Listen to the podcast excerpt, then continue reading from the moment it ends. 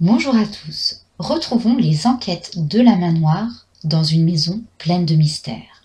Épisode numéro 4. Un message venu du ciel. Sans un bruit, le couvercle du passage secret se referma. Et oui, je suis sûre que vous l'avez repéré dans le dessin précédent. Et lorsqu'il se referma, les tulipes retombèrent en place. Le club avança prudemment vers le parterre de fleurs. Émile plongea son nez dans les tulipes. Mais ce sont des fleurs en plastique, constata-t-il. Soulevez le couvercle, commanda Adèle. Je vais descendre pour voir où mène ce passage. Oui, mais, mais s'il t'arrive quelque chose s'inquiéta Salim. En réponse, Adèle agita son sac en toile. Ne t'inquiète pas, Salim, j'emmène avec moi Isidore 13 pour rester en contact avec vous. Isidore 13 était le meilleur pigeon voyageur que possédait le club. Quelques instants plus tard, il avait disparu, emporté par Adèle dans le passage secret. À tâtons, elle avança dans le boyau noir qui aboutissait dans une pièce tout aussi sombre. Avant même de pouvoir l'explorer, elle entendit un bruit.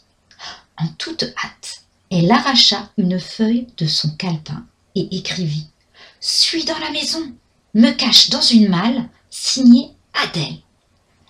Isidore, 13, prit le message entre ses pattes et s'envola en passant par le conduit de la cheminée. Félix consulta sa montre. Onze minutes et vingt-sept secondes. Là, là vraiment, je commence à me faire du souci.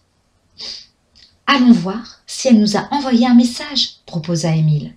Le club retourna donc au 49 rue du Canal. Et, en se lançant dans l'escalier, faisant grincer les vieilles marches en bois, ils montèrent jusqu'à leur QG. Félix passa la tête dans le pigeonnier, vous savez, là où habitent tous les pigeons.